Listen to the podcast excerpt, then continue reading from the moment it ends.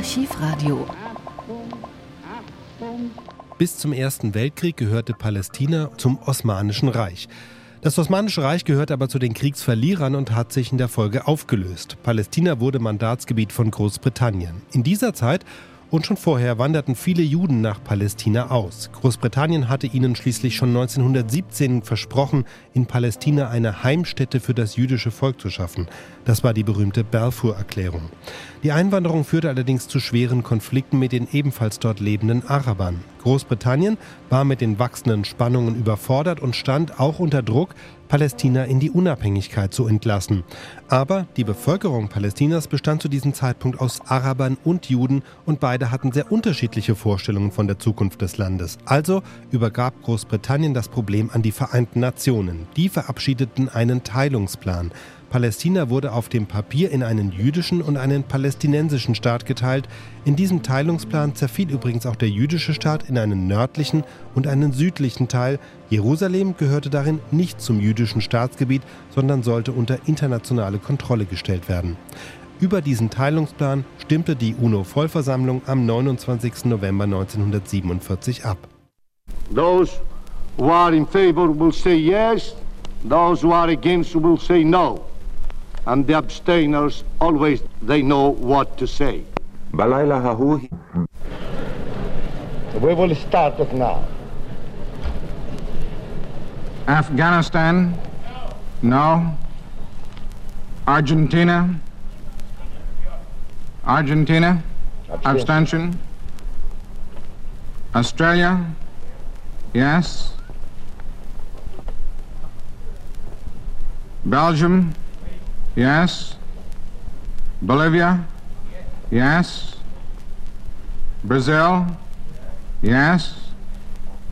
Belarusia? Yes. Canada?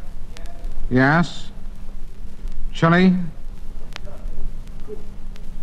Abstention. Ch- China? Abstention. Colombia? Abstention.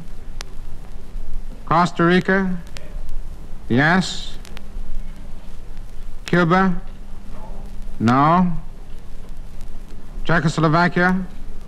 Yes. Denmark? Yes. Dominican Republic? Yes. Ecuador? Yes. Egypt? No. El Salvador? Abstention. Ethiopia? Abstain. France? Yes. Gre- Greece? No. Guatemala? Yes. Haiti? Yes. Honduras? Abstain. Iceland? Yes. India? No. Iran? No. Iraq? No. Lebanon? No. Liberia? Yes. Luxembourg? Yes. Mexico? Abstain. Netherlands? Yes. New Zealand? Yes. Nicaragua? Yes. Norway? Yes. Pakistan? No. Panama? Yes. Paraguay?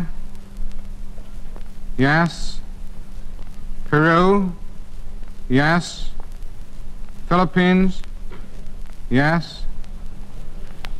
Poland? Yes. Saudi Arabia? No. Siam? Absent. Sweden? Yes. Syria? No. Turkey? No. Ukraine? Yes. South Africa? Yes. Soviet Union? Yes. United Kingdom? Abstain. The United States? Yes. Uruguay? Yes. Venezuela? Yes. Yemen? No. Yugoslavia? Abstain. Four, six, eight, ten. The resolution of the DUC Committee for Palestine was adopted by 33 votes, 13 against, 10 abstentions. Mit 33 Ja zu 13 Nein-Stimmen bei 10 Enthaltungen stimmte die Mehrheit für die Aufteilung des Landes. Großbritannien hat sich als ehemalige Mandatsmacht enthalten.